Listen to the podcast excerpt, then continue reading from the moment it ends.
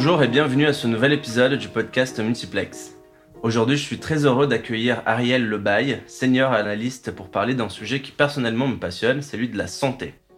Un sujet chaud, on est en 2020, très chaud actuellement, que nous allons décortiquer ensemble. S'il y a un secteur euh, attaché à la tech de nature, c'est celui de la santé, qui est intimement lié à la RD. Et pourtant, les rapports et interdépendances entre santé et tech sont vivement débattus.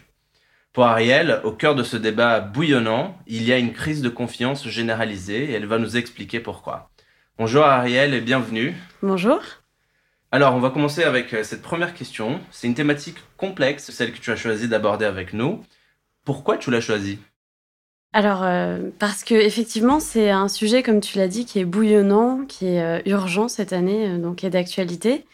Et personnellement, moi, je m'y intéresse depuis plusieurs années et ces derniers mois, j'ai vu des évolutions majeures. En fait, depuis que je travaille chez Faber Novel, j'ai travaillé sur un certain nombre de projets dans le domaine de la santé. J'ai d'ailleurs euh, eu l'opportunité de travailler pas mal sur le, la fiction. Donc, imaginez ce que peut être la santé dans le futur, à horizon 2050 par exemple. Et ce qu'on a pas mal fait, c'est identifier les enjeux et les facteurs clés de succès d'une transformation réussie des systèmes de santé.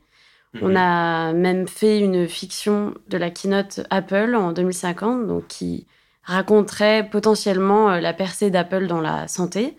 Et ce qu'on a remarqué, c'est que toutes les convictions, les idées qu'on s'est forgées depuis quelques années dans la santé, tout s'est complètement accéléré ces derniers mois. Ce qu'on voit notamment, c'est qu'on fait face à une vraie crise de confiance des systèmes de santé, tout particulièrement dans les pays développés. Et il y a une vraie difficulté des États à répondre à la pandémie de manière efficace qui accentue cette tendance-là. Donc ça, c'est une première raison. Et aussi, la seconde, c'est que tech et santé, c'est un peu je t'aime moi non plus. La santé, c'est un des secteurs où la technologie peut le plus changer la donne, vraiment apporter un changement incroyable.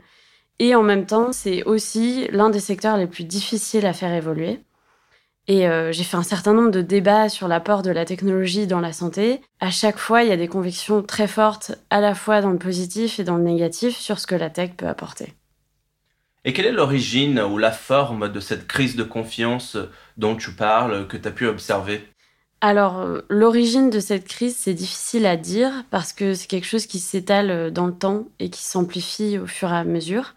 En revanche, sur le sujet de la forme que ça peut prendre, un exemple qui m'avait marqué euh, récemment, c'est Bill Gates qui a déclaré début août dans un entretien avec Wired que la majorité des tests euh, du Covid-19 aux mhm. États-Unis sont gaspillés et inutilisables.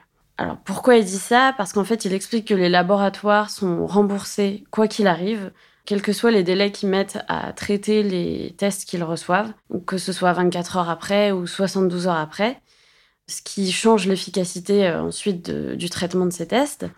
Et donc malheureusement, ils ont tendance à faire des tests en masse sans forcément contrôler des dates de réception et de renvoi des résultats. Et ça, évidemment, ça crée un, un manque de confiance et c'est un exemple parmi d'autres de cette crise de confiance dans les systèmes de santé. on constate que les gens ont de moins en moins confiance, que ce soit dans les laboratoires, euh, les médecins, les traitements, etc. Dans ce contexte qui est assez difficile, c'est intéressant de se poser la question du potentiel de la technologie pour sortir de tout ça, pour nous tirer de cette crise et réinstaller de la confiance, de la transparence, de la fluidité.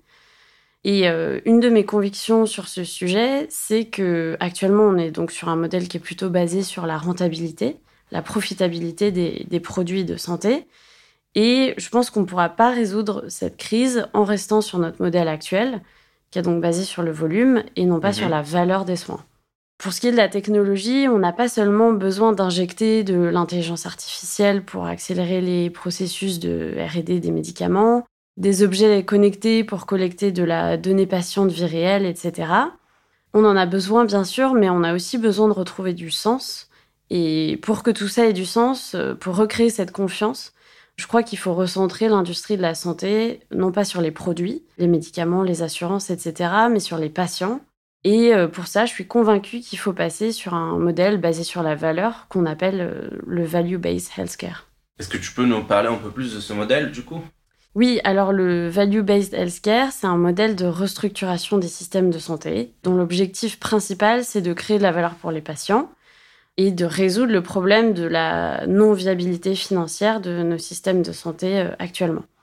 Donc l'idée, c'est qu'au lieu de faire payer les patients pour une procédure ou un diagnostic, ce qu'on appelle un paiement à l'acte, donc qu'il soit réussi ou non, euh, on souhaite créer des méthodes de paiement innovantes qui sont liées à la performance de la procédure. Donc concrètement, ça implique qu'on ne paye qu'un soin que si l'on guérit, pour schématiser.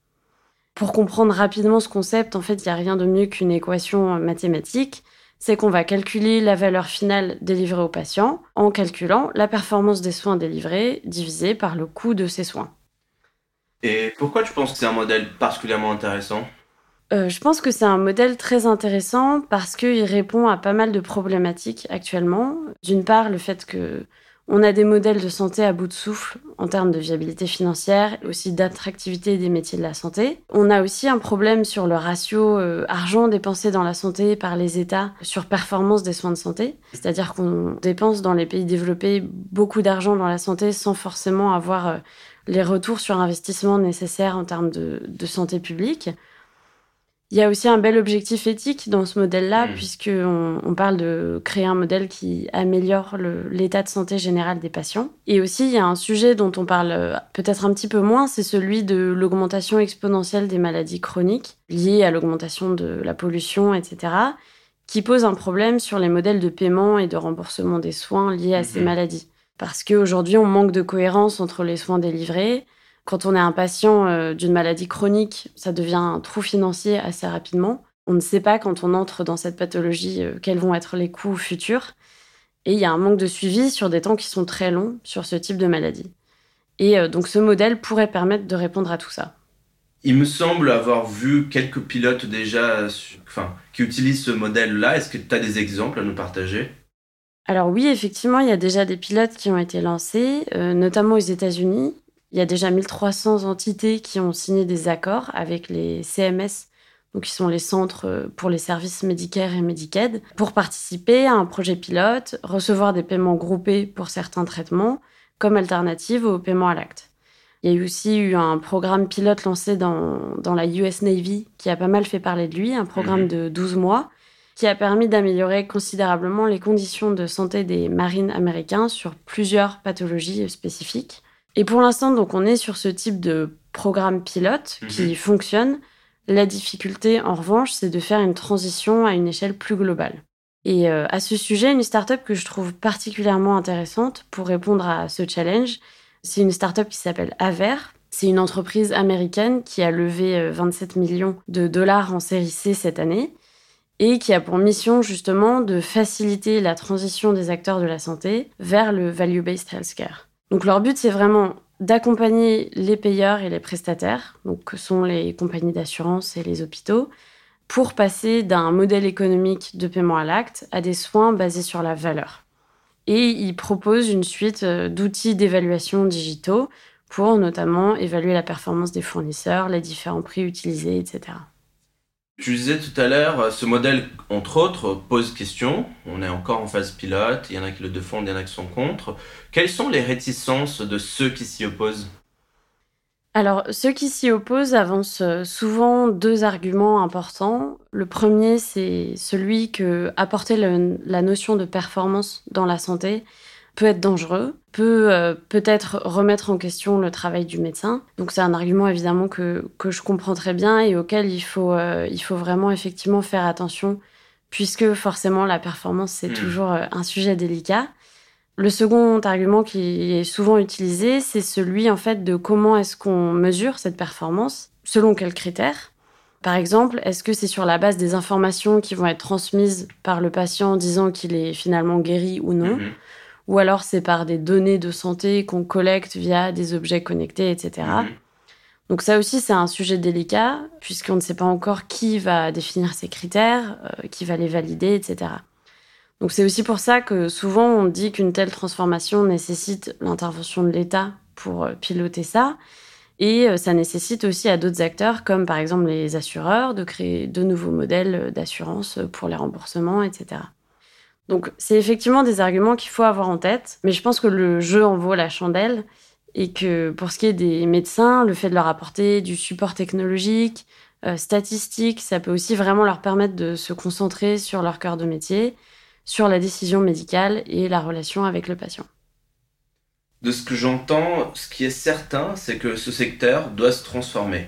Ses modèles, ses outils, voire même ses acteurs. D'après toi, qui seront les acteurs de la santé de demain? Alors justement, pour mettre en place une telle transformation, pour moi, le sujet, c'est d'agir en consortium. Qu'est-ce que ça veut dire? Ça veut dire d'une part valider de façon collective le fait déjà qu'on veut aller vers ce nouveau modèle dans la santé. Ça veut dire aussi montrer de façon empirique qu'on a essayé, qu'on a fait des projets pilotes et que ça a fonctionné. Et enfin que chacun à son échelle participe à la construction de ce modèle. Donc en fait pour moi les acteurs de la santé demain ce sont à la fois les GAFAM, l'État, les startups, les assurances, les laboratoires pharmaceutiques, les établissements de santé, tous ceux qui sauront travailler ensemble et construire ce modèle de façon collaborative et ouverte. Et derrière ce nouveau modèle centré autour du patient et la valeur qui est créée pour le patient, il y a beaucoup, beaucoup de technologies. J'en écoute tout le temps, tu disais euh, des objets connectés, euh, de l'intelligence artificielle, mais de quoi s'agit-il vraiment? Alors en termes de technologie, il y a trois choses un peu différentes. Il y a un premier sujet d'expérience patient à améliorer. Et ça, ça se fait principalement par l'analyse de données. Par exemple, pour réduire les temps des patients à l'hôpital, c'est des points de friction qu'on connaît et ça, ça peut être réduit par de l'analyse de données. On peut aussi, grâce à l'apport statistique au diagnostic, améliorer le moment de la consultation et du diagnostic du médecin, parce que ça va être appuyé par tout ce qu'apporte la technologie. Il y a un deuxième sujet qui est celui de l'efficacité des process. Là, c'est aussi un sujet de données principalement parce que il va falloir faire de l'analyse de données pour trouver les modèles de remboursement les plus efficaces et juste par rapport au calcul des performances des soins. Ça va être utile aussi pour trouver des patients plus rapidement, pour euh, faire des essais cliniques et mettre euh, des médicaments sur le marché plus rapidement, etc. Et le troisième sujet, c'est celui des nouveaux outils. On en parlait un petit peu, c'est celui des objets connectés, tout ce qui est medical device, dont l'enjeu, ça devient de rééquilibrer la relation entre patients et professionnels de santé et de faire le lien entre eux pour établir cette confiance. Ces nouveaux modes de fonctionnement posent énormément de nouvelles questions, notamment celle de la régulation. Un exemple qui m'a beaucoup marqué euh, dans les derniers mois, c'était le cas de 23andMe. Pour ceux qui ne le connaissent pas, c'est une entreprise américaine qui fait de l'analyse génétique pour trouver son histoire génétique, d'où on vient, quel pourcentage de ma génétique vient d'un tel pays ou dans telle région dans le monde.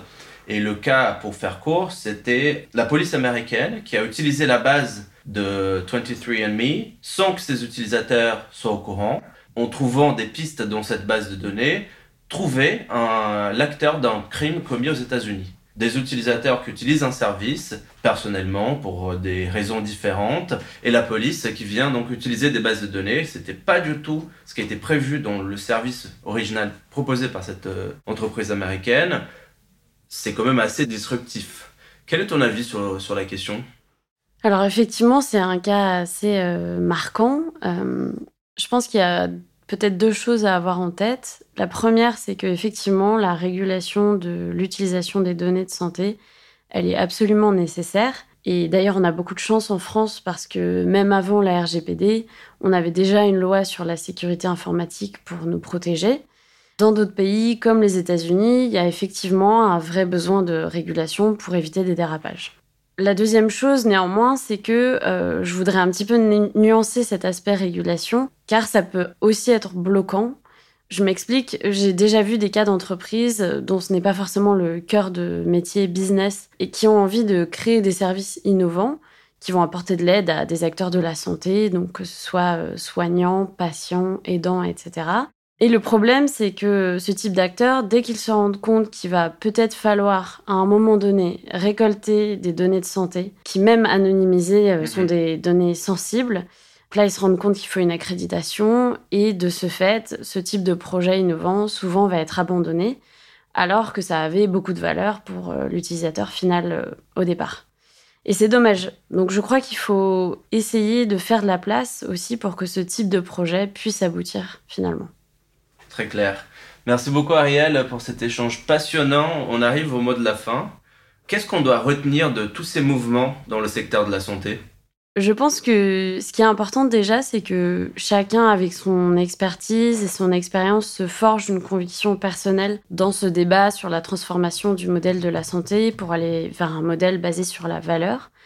C'est déjà un pas important en fait de savoir si éthiquement on a envie d'aller vers cette transformation ou non, pour ensuite être capable d'appliquer dans son travail ou ailleurs des projets ou des concepts qui vont vers cette transformation.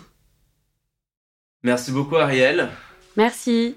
C'est la fin de l'épisode d'aujourd'hui, merci de nous avoir écoutés.